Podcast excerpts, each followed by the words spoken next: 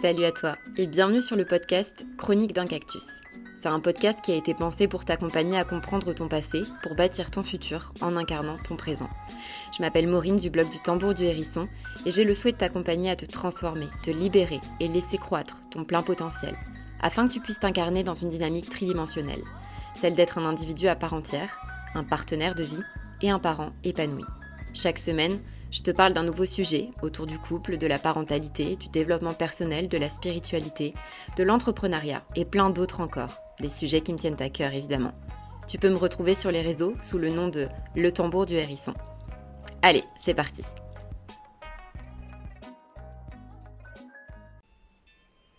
Alors aujourd'hui dans ce podcast, on va parler méditation, on va parler gestion du stress et on va principalement centrer notre attention sur la mindfulness.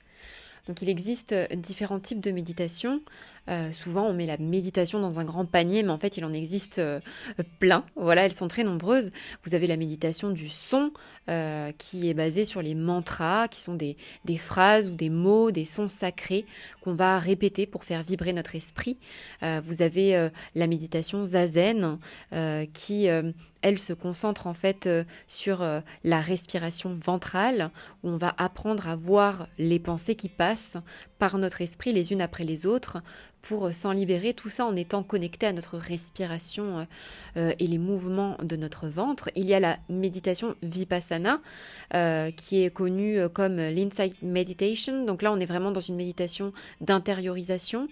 C'est une pratique qui est centrée sur la respiration nasale et sur l'identification des pensées et des émotions. Euh, vous avez euh, la méditation Kundalini, par exemple, qui, elle, va réveiller notre esprit. Il y a plein de méditations. Moi, ce qui m'intéresse aujourd'hui, c'est de vous parler de la méditation mindfulness. Euh, pourquoi? Ben Déjà parce que j'ai été formée à ça parce que j'ai suivi le, programme euh, MBSR euh, de, John Kabat-Zinn, euh, qui est basé sur la réduction du stress. Je vais vous en parler un petit peu. Et puis aussi parce que ça a été une vraie, une vraie découverte, une vraie libération dans ma vie. Je, je, suis de base, que ce soit enfant, adolescente, jeune, adulte, j'ai toujours été une personne très colérique très très anxieuse, très nerveuse.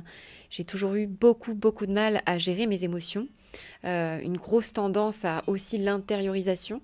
Euh, et finalement, la méditation, j'en ai toujours plus ou moins entendu parler, mais je m'étais toujours dit, c'est pas pour moi clairement c'est pas pour moi. Euh, je, moi j'ai besoin, euh, j'ai besoin de bouger, j'ai besoin, je, je vais pas supporter d'être assis. Enfin, j'avais plein d'idées reçues en fait, j'avais plein d'idées préconçues, de jugements, de stéréotypes dans la tête dont on va parler justement, puisque je vais vous, je vais vous parler de ce que n'est pas euh, la méditation mindfulness par exemple. Mais en tout cas j'avais tous ces freins qui m'empêchaient clairement de m'y mettre. Et puis il y a un jour où voilà j'ai rencontré quelqu'un euh, dans, le cadre d'un voyage, j'ai rencontré quelqu'un euh, qui m'a fait découvrir hein, cette pratique-là avec une approche euh, totalement autre que celle que je m'étais imaginée. Donc j'ai commencé à, à, tester, à pratiquer petit à petit, et puis j'ai commencé par évidemment chercher, m'expérimenter sur plein de, de, méditations différentes, et je vous avoue que celle que je pratique aussi en parallèle, c'est vraiment la méditation zazen, qui me parle aussi énormément avec cette respiration ventrale. Mais euh, la mindfulness, elle est vraiment rentrée dans ma vie euh, il y a euh, un peu plus de trois ans.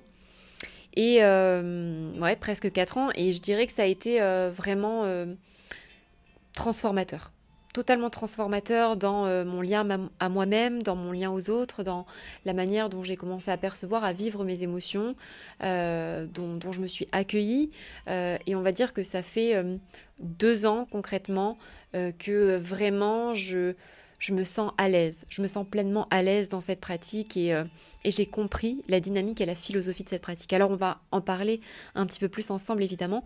Donc la méditation de mindfulness, ses, origines, elles prennent naissance euh, principalement dans les traditions contemplatives, bouddhiques. Donc le mot mindfulness, il provient du sati euh, en langue pati et ça signifie prise de conscience ou attention à l'instant. Donc en soi, on dit souvent méditation de pleine conscience, mais ça devrait plutôt être méditation d'attention, de pleine attention à l'instant. Donc, la, vulgarisation occidentale, c'est euh, le vietnamien Chin Nhat Han qui, a vraiment projeté et intégré en Occident les techniques de méditation bouddhique. On va dire, un peu plus adapté à notre vie moderne. Et c'est le chercheur biologiste John Kabat-Zinn qui, lui, dans les années 70, euh, a donné vraiment une définition de la pleine conscience d'un point de vue scientifique et il l'a introduit dans les milieux thérapeutiques avec euh, bah, l'exemple du programme MBSR qui est basé sur la réduction du stress, qui se fait sur huit semaines. Donc l'idée euh, de, la mindfulness, c'est vraiment le fait de pratiquer en fait plusieurs exercices de manière vraiment assidue et répétée pour développer notre aptitude à faire attention à ce qui est. C'est-à-dire que je vais me poser la question de qu'est-ce que je vois, qu'est-ce que j'entends, qu'est-ce que je sens, qu'est-ce que je ressens?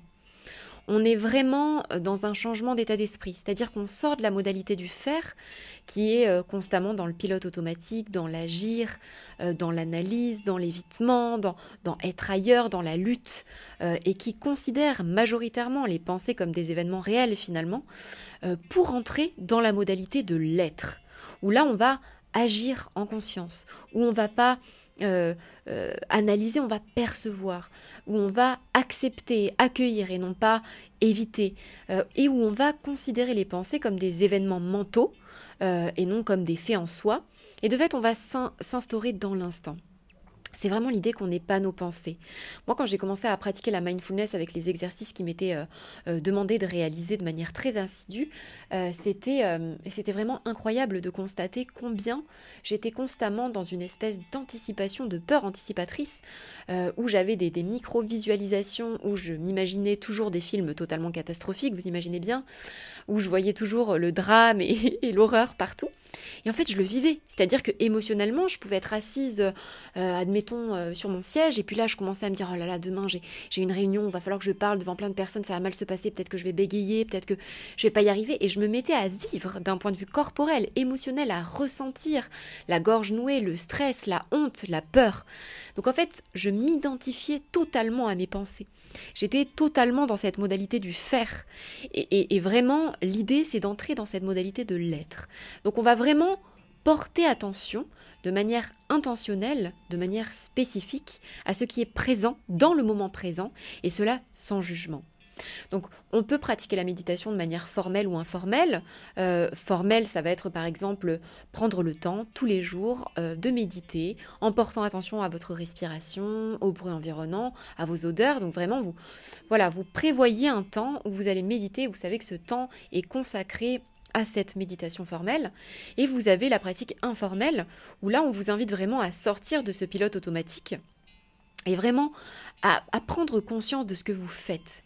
Donc par exemple, vous pouvez pratiquer la mindfulness quand vous êtes en train de faire la vaisselle, quand vous êtes en train de vous doucher, quand vous êtes en train de conduire ou de marcher dans la forêt un des exercices qu'on pratique au tout début quand on commence à se former à la mindfulness.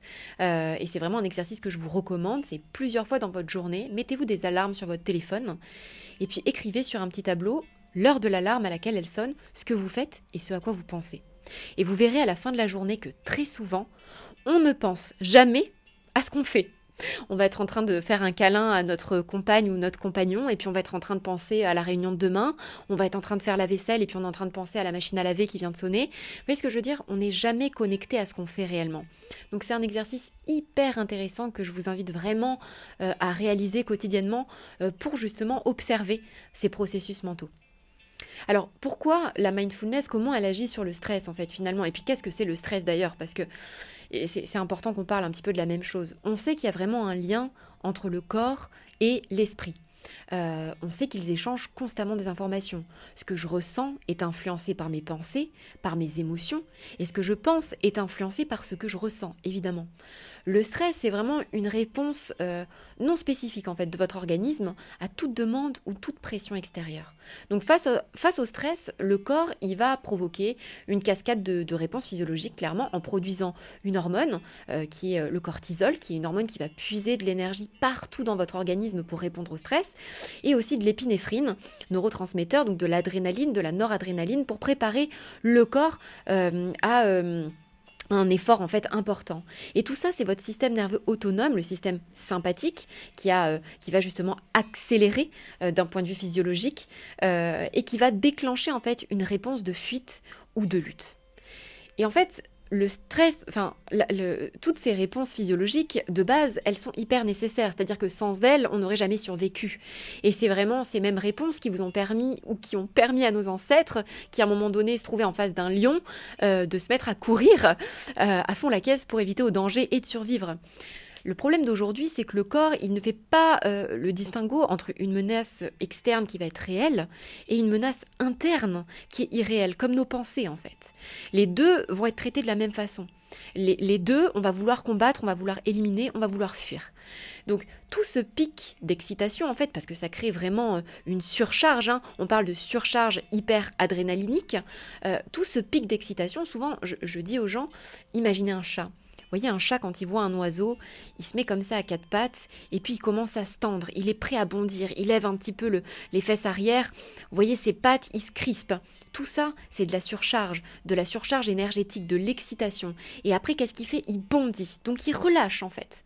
Le truc, c'est que nous, face à nos pensées quotidiennes, face à, notre stress environnant, ce qu'on fait, c'est qu'on se prépare, on bondit comme le chat. Enfin non, on, bombe les fesses comme le chat, on, se tend, mais en fait, on ne bondit jamais. En fait, on n'extériorise jamais parce que les menaces sont des pensées. Parce que les menaces sont irréelles, elles ne sont pas concrètes, elles ne sont pas matérialisées dans la vraie vie. Vous voyez ce que je veux dire? Donc c'est vraiment un stress qui est nocif. Et, et de fait, cette charge en fait émotionnelle, on n'arrive pas à l'extérioriser, donc on l'intériorise. Donc on est toujours dans cette surcharge. Donc l'idée, l'idée de répondre au stress avec la mindfulness, c'est vraiment de, de, sortir des stratégies d'adaptation euh, et, vraiment de reprendre conscience pour ne plus réagir, mais pour répondre. Et on va répondre avec, par exemple, la respiration. La respiration qui va venir diminuer l'intensité de la réaction au stress et de fait l'emprise qu'il a sur nous. On va répondre dans le sens où on va observer en fait. On va observer, on va être attentif, en conscience, on va accueillir ce qui est là. De fait, on va pas être submergé parce qu'on va pas être dans cette lutte, on va pas être dans cette combativité. Au contraire, on va un petit peu ouvrir les bras. Et puis, il y a de plus en plus d'études de toute façon qui montrent que la méditation, au-delà de ça, elle réorganise le cerveau hein, euh, et, vraiment le réseau neuronal pour une meilleure organisation psychique derrière, plus saine, plus adaptée. Donc, c'est vraiment. Euh, la méditation, elle a vraiment. Principalement, enfin, moi je, je veux parler que de la mindfulness, mais elle a vraiment des répercussions extraordinaires. Donc, pour vous parler un petit peu des fondamentaux de la pratique. Donc, les fondamentaux euh, de la mindfulness, c'est avant tout le non-jugement. C'est-à-dire être vraiment le témoin impartial de nos expériences, être dans une posture de neutralité, éviter de juger, euh, mais plutôt chercher à observer ce qui est, plutôt chercher à accueillir, euh, être ouvert à l'expérience en fait. Et puis évidemment, sortir de cette dichotomie du bien et du mal, vous voyez ce que je veux dire? Du bon et du mauvais. Voilà, on est plutôt dans cette neutralité. Euh, l'autre fondamental, c'est la patience. Les choses, elles ont toutes leur propre temps de maturation. Cultiver la patience à l'égard de notre esprit, à l'égard de notre corps. Euh, ne pas s'énerver euh, si on ne parvient pas forcément à obtenir de résultats immédiatement. Euh, parce que ça, c'est voilà, c'est voué à nous procurer en plus du stress et de la frustration. Donc vraiment, accepter, comme je le disais, dans, comme je le dis souvent dans, mes articles de blog et dans d'autres podcasts, c'est vraiment accepter qu'il faut du temps pour que la graine donne l'arbre. Une autre chose euh, fondamentale dans l'état d'esprit de la mindfulness, c'est avoir l'esprit du débutant. Partir du principe que notre expérience, nos croyances, nos certitudes euh, du passé conditionnent en fait indirectement notre présent. Donc toujours chercher à percevoir les choses sous un angle nouveau. C'est-à-dire ne pas percevoir le, quotidien comme ordinaire, même si vous avez tous les jours l'habitude de vous réveiller à telle heure, de prendre tel petit déjeuner, de partir avec telle voiture, de faire tel chemin, de, dire bonjour à telle personne. Non, c'est vraiment l'idée de, s'ouvrir, euh, d'oublier l'attitude du je sais déjà euh, et de partir du principe que chaque moment est unique. Euh, tout, tout est vécu comme une première fois. L'autre fondamental, c'est vraiment l'idée de la confiance. Confiance en soi et confiance en la vie, et de fait confiance en l'autre. Donc confiance en soi, c'est vraiment dans le sens confiance en ce que je ressens, en ce qui vibre en moi. Peu importe ce que les autres peuvent en penser d'ailleurs. C'est vraiment je suis OK pour me connecter à mon instinct, à mes ressentis, à ce que j'éprouve. Euh, c'est OK euh, d'ailleurs euh, aussi de faire des erreurs c'est totalement ok. Euh, et de fait, si on a cette confiance en soi, on a aussi cette confiance en l'univers, euh, en l'idée que, les choses se passent euh, de manière juste. Vraiment, c'est cette croyance, alimenter cette croyance que, que tout ce qui vient est bien et pour notre mieux et qu'il y a toujours matière à apprendre, toujours matière à construire, à se relever. Et de fait, confiance en les autres aussi. Et puis ensuite, on a l'idée de l'acceptation. Donc l'acceptation, on est vraiment dans le fait de voir les choses telles qu'elles sont dans le moment présent. On n'est pas dans une attitude passive, on n'est pas résigné, on n'est pas satisfait de choses euh, euh, insatisfaisantes, on est juste dans une disponibilité totale euh, et de fait, on va agir plus utilement parce que on est dans l'acceptation, on est ouvert. Et évidemment, ne pas chercher de résultats. Voilà. Un autre fondamental, c'est vraiment le fait de ne pas chercher de résultats. Établir un résultat à atteindre en méditation, quelle qu'elle soit, c'est un obstacle. Parce qu'en fait, vous ne serez pas satisfait tant que vous n'aurez pas atteint votre objectif. Moi, quand j'ai commencé à méditer, euh, j'ai fait l'erreur de penser qu'il fallait que j'ai absolument toutes les conditions nécessaires pour méditer. Donc si par exemple je me mettais euh, dans un espace, je prévenais mes proches que j'allais méditer, je voulais pas qu'il y ait de bruit, et puis euh, deux minutes après il y avait mon fils qui se mettait à hurler, à faire du bruit dans sa chambre, ça me mettait dans une colère, une colère. Et en fait je m'arrêtais de méditer, et puis j'envoyais chier tout le monde, et je disais voilà, personne me respecte. en fait je sais pas du tout le travail de, de la mindfulness. C'est au contraire, au contraire, là est tout l'exercice, là est tout l'enjeu.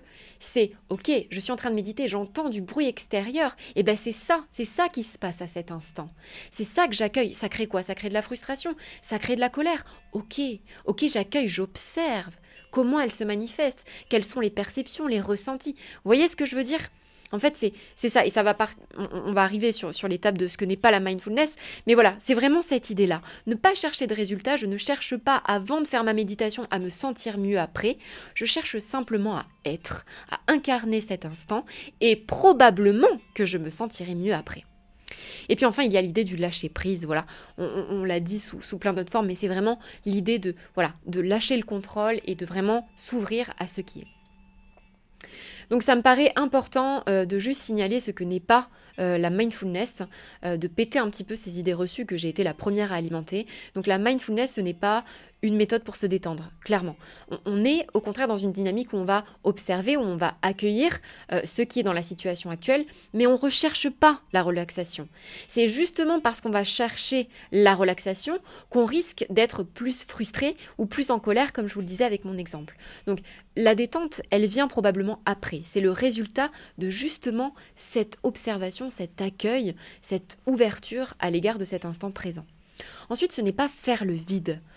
Au contraire, on va observer ce que fait l'esprit, de manière à comprendre notre esprit, comprendre nos émotions, sans pour autant s'identifier. Et, sachez que toute volonté d'éliminer les pensées, d'ailleurs, c'est une lutte qui va que augmenter votre stress. Ce n'est pas une méthode pour éviter les expériences désagréables. Dans le cas de la douleur, par exemple, la mindfulness, elle ne va pas diminuer votre douleur. Mais pourquoi on l'utilise particulièrement dans les services où il y a des douleurs chroniques, euh, comme par exemple les soins palliatifs euh, La mindfulness est très utilisée là-dedans. Pourquoi? Parce qu'en fait, on va modifier le rapport que l'on entretient, la relation que l'on entretient à la douleur. Donc on agit sur la souffrance. La mindfulness, ce n'est pas devenir impassible. Au contraire, on, va traverser les rivières de nos émotions. On ne cherche pas à les éviter, on ne cherche pas à se laisser dépasser non plus par nos émotions, évidemment. On est vraiment dans l'observation, on est vraiment dans se laisser l'espace de les traverser, de prendre contact avec ce qui est, et ensuite de laisser aller. Ce n'est pas non plus chercher le bonheur. Enfin, en tout cas, ce n'est pas son objectif premier, d'accord? Euh, Puisque l'idée de la mindfulness, c'est que même les émotions qui vont être désagréables, euh, comme la frustration, comme la colère, comme la tristesse, eh ben, on les chasse pas. Au contraire, on les accueille. Ce n'est pas de l'auto-indulgence non plus, dans le sens où euh, on va plutôt, en fait, c'est plutôt le fait de se regarder soi, voilà, de se regarder soi avec transparence, tel que l'on est, euh, et, vraiment chercher à accepter ce qui est et ce qui fait de nous ce qu'on est à cet instant. On est, on est sur la création de liens euh, avec soi-même, de cœur à cœur, de âme à âme, avec son être intérieur et, nous, quoi. Voilà, c'est vraiment cette, idée-là. Et, ensuite, on n'est pas du tout sur une nouvelle forme de religion. Hein. La mindfulness est laïque, c'est libre. Donc ça n'a rien à voir avec une quelconque forme de religion. Et enfin, pour finir ce podcast, envie de, vous parler évidemment des petits avantages euh, de, ce qu'est, de ce que peut vous apporter la mindfulness dans votre vie. Et bien évidemment, c'est le fait de prendre soin de soi, euh, parce que ben, si je m'octroie des temps formels euh, pour être concentré à cet instant, me retrouver avec moi, comme des temps informels où je suis vraiment dans ce qui est, et eh ben simplement je prends soin de moi, je me respecte, je m'écoute, je me légitimise dans mon existence, dans mon droit à être présent à cet instant, et je cesse de partir dans, des visions... Euh, qui peuvent être très destructrices et qui sont souvent anticipatrices. Euh, donc c'est vraiment l'idée de prendre soin de soi. Ensuite, il y a vraiment l'idée de maintenir un équilibre émotionnel, puisque elle va nous aider à identifier nos émotions, à les reconnaître, à les ressentir pleinement dans notre corps. Elle va les légitimer euh, et donc elle va leur laisser la place d'exister. L'autre avantage, c'est que ça va vraiment développer la pensée sans jugement, puisqu'on vit chaque expérience sans préjugés, ni stéréotypes. C'est vraiment l'idée de développer notre curiosité à l'instant. Ça améliore aussi la sérénité et la confiance. Ça aide à accepter toutes les expériences de vie, même les expériences désagréables. On part du principe que tout est juste, tout est nécessaire. Voilà, tout est là pour quelque chose. Ça augmente notre attention à l'instant présent, évidemment, notre capacité à rester concentré dans l'ici et maintenant, peu importe nos pensées, nos émotions, nos bruits, on est connecté à cet instant. Et de fait, ça diminue le niveau de stress, on l'a expliqué tout à l'heure, mais voilà, vu qu'on fait vraiment attention et qu'on choisit de faire attention de manière intentionnelle, on est concentré sur ça, on apprend en fait à identifier les phénomènes mentaux, à différencier ce qui est réel de ce qui ne l'est pas. Euh, et de fait, euh, beaucoup d'études montrent que ceux qui pratiquent la méditation de manière régulière, ils ont vraiment des taux de cortisol bien plus bas que la moyenne. Ça améliore la capacité à prendre des décisions, forcément, puisqu'on apprend à se faire confiance, on apprend à s'observer soi en tant que témoin impartial, donc on voit les choses plus clairement. Ça augmente notre adaptabilité, c'est-à-dire que on fait vraiment la paix avec l'inévitabilité du changement. On accueille ce qui est, du coup on n'est plus dans la lutte, on n'est plus dans la fuite, on n'est plus dans la résistance, on est, on est dans le mouvement.